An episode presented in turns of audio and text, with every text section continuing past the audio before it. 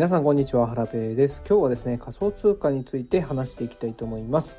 えー、最近ですねビットコイン ETF が承認されましてアメリカの方でね承認されましてかなりね話題になってますよね。でこのタイミングで新しくね仮想通貨を購入したりとか、ま、始めたりする方が結構増えてると思うんですけども、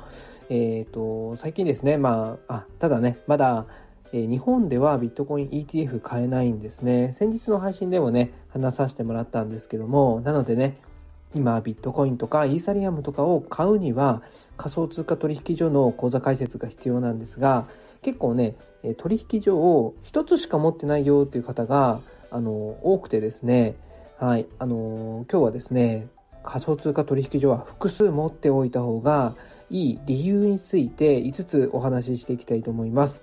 はい、それでは今日もいると元気にいってみようおうはい、やっていきたいと思います。えー、仮想通貨取引所何個持ってますかっていうね、質問を過去にね、させてもらったことが、えっ、ー、と、SNS でありまして、そしたらね、結構一つだけっていう方が多かったんですね。はい。結構ね、一つだけだとリスクというかデメリットがね、いろいろありまして、えっ、ー、と、そうだな、今日は、えっ、と、仮想通貨取引所を複数持っていないデメリットを5つお話ししていきたいと思います。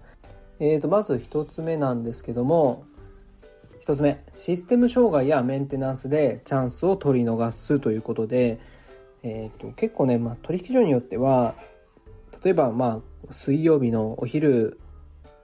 何時から何時までは利用できないとか、そういったね、えーと週に1回メンテナンスをするところがあったりするんですよね。あとはね、不定期で、うん、システム障害でこうログインできなかったりとか、で、えっ、ー、と、そういうね、タイミングがあったりするんですね。で、いざね、買いたいって思った時に、よくね、あの、私の場合はそういった時間帯にたまたまかぶってしまうことがあったりして、うん、買いたい時に買えなかったり、売りたい時に売れないことって結構ね、ストレスなんですよね。で、機械損失になる可能性もありますし、まあ、そういう事態をね、避けるために取引所は複数あった方がいいかと思います。はい。では、2つ目の理由いきますね。取引所が倒産したら資金が長期間拘束される可能性。はい。えー、っと、まあね、国内取引所の倒産事例は、最近は全然聞かないというか、マウントボックスがね、以前2014年ぐらいだったかな。はい、結構昔にね、ハッキングされまして、えっ、と、まあ、破綻してしまったんですけども、それでね、資金、未だに拘束されてる方がね、いるんですけども、あ、そうだそうだ、FTX もね、破綻しましたね。これはあの国内にも FTX ジャパンっていうのがあってですね、えー、ここにお金を預けていた方は、まあ、その資金がなくなったわけではなくて、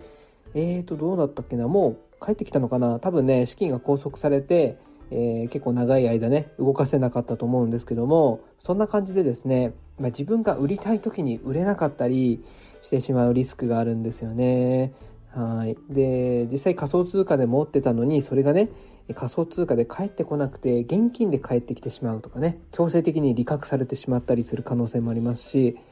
うん、なのでまあ、取引所一つだけに預けるっていうのもねリスクなので複数作って預ける資産をね分散させておくっていうのも、えー、結構ね重要なことでもあったりします。はい、続いて3つ目ですね取引したい銘柄の取り扱いがない場合があると。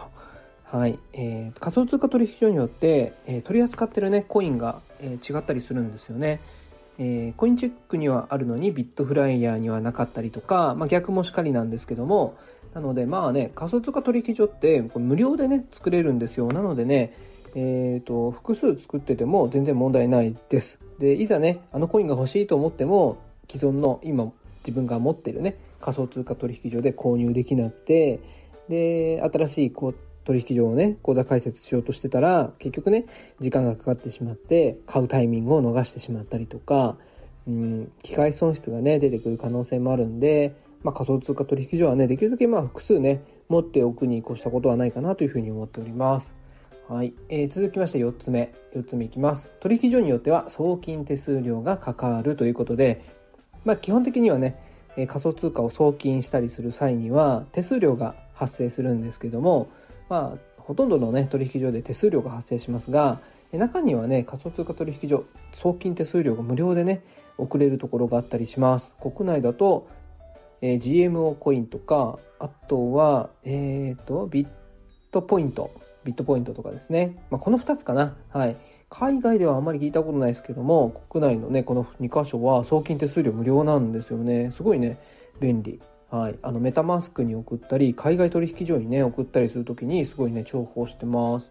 なので、まあ、事前にねえっ、とウォレットとかに送りたい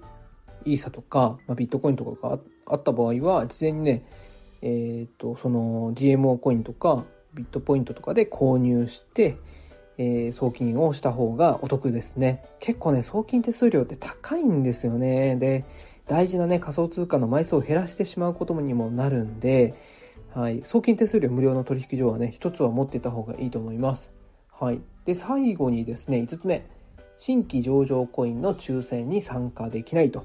いうことで、これはね、IEO といって、 Initial Exchange Offering えー、日本あ日本というかその株でいうね IPO みたいな仕組みなんですけどもこれをね取引所ごとにね行われるんですね例えば、えー、と今度 bitFlyer で EA YAY っていうねプロジェクトが、えー、上場する予定なんですけどもあとは、えー、ノットアホテルが GMO コイン。はい、えー、で、えー、上場する予定です。でその取引所で、えーと、新規上場するのでその取引所のアカウントを持ってないと、え、抽選にその新規上場のね、購入の抽選に参加できないんですね。で結構 IEO ってその抽選に当たって購入すればこれまで結構ね最初のタイミングで上昇しているので例えばパレットトークンとかね。はい。あと何があったかな。そう。えっ、ー、とあれフィナンシェトークンとかね。はい。なのでね、これね、参加しても面白いかなというふうに思います。必ず上がるとは限らないんですけども、まあね、今相場もいいですし、上がるね、チャンスがあるかななんて思ってますけどね。はい。ということで、5つ目は IEO に、えー、まあ、複数取引所を持ってないとね、参加できない可能性があるというところです。はい。えー、全部で5つ、えー、仮想通貨取引所を複数持ってないデメリットについてね、話させていただきました。1つ目が、システム障害やメンテナンスでチャンスを取り逃す。2つ目が、取引所が倒産したら資金が長期間拘束される。3つ目が、取引したい銘柄の取り扱いがない場合もあると。4つ目が取引所によっては送金手数料が関わる。5つ目が新規上場コインの抽選に参加できないというこの5つでございました。はい。えーと、これを聞いていただいてるね、リスナーさんに質問なんですけど、取引所って何個ぐらいお持ちですか？はい。例えば国内とかだとビットフライヤー、コインチェック、GMO コイン、ビットバンク、ビットポイント、えビットトレードとかね、まあいろいろあると思うんですけども、はい。えー、何個ぐらい持ってますかね私はね、海外取引所を合わせると、うん、ちょっとね、ちゃんと数えてないんですけど、多分10個以上あってですね、まあ使ってる、メインでね、今使ってるところはね、数箇所ぐらいなんですけども、うんこれまでね累計して作った取引所数えると、うん、10とか20ぐらいになるのかな。はい。そんな感じです。まあ取引所をね作るのは基本的に無料ですし、えーと、仮想通貨を置いててもお金かからないんで、はい、あのそんなねリスクないんですよね。なので多ければ多いほどチャンスの、えー、場面はね増えると思うので、えー、たくさん持ってて損はないかなというふうに思います。はい。ということで、今日はですね、仮想通貨取引所は複数持っておいた方がいいよっていうお話をさせていただきました。今日の話が参考になったよって方がいましたら、ぜひいいねやコメントを、SNS でシェアなどしていただけますと励みになります。そして、えー、私のこのチャンネルをですね、フォローしていただけますと非常に嬉しいです。それではまた明日お会いいたしましょう。さようなら。皆さんこんにちは、ハラペーです。今日はですね、 Voicy のハッシュタグテーマの欠かせないテクノロジーという内容に沿って話していきたい。